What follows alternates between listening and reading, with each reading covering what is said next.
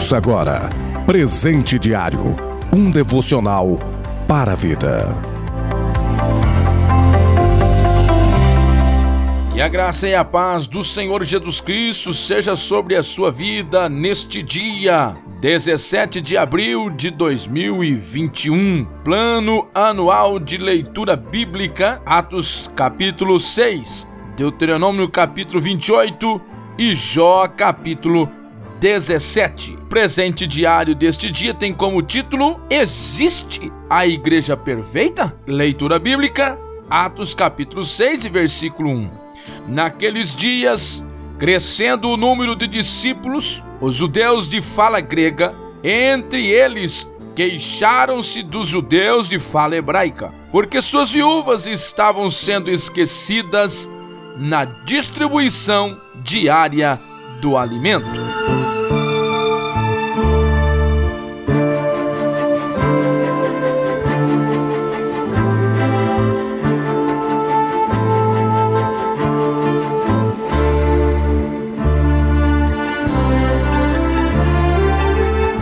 Lemos a respeito da igreja primitiva, somos informados sobre milagres, a solidariedade, sobre a generosidade e a comunhão dos cristãos, e podemos desejar ter feito parte daquela igreja perfeita. Mas na verdade, a igreja primitiva também tinha problemas. Assim como nós temos hoje, nenhuma igreja, e quando eu falo de igreja, eu estou falando literalmente das denominações, elas foi ou jamais será perfeita até que Cristo e seus seguidores estejam unidos em uma segunda vinda. Todas as igrejas têm problemas. Se as deficiências da sua igreja, da sua denominação, te aflige, pergunta a si mesmo: uma igreja perfeita permitiria que eu fosse um de seus membros? Então faça o que puder para tornar sua congregação, a sua igreja melhor.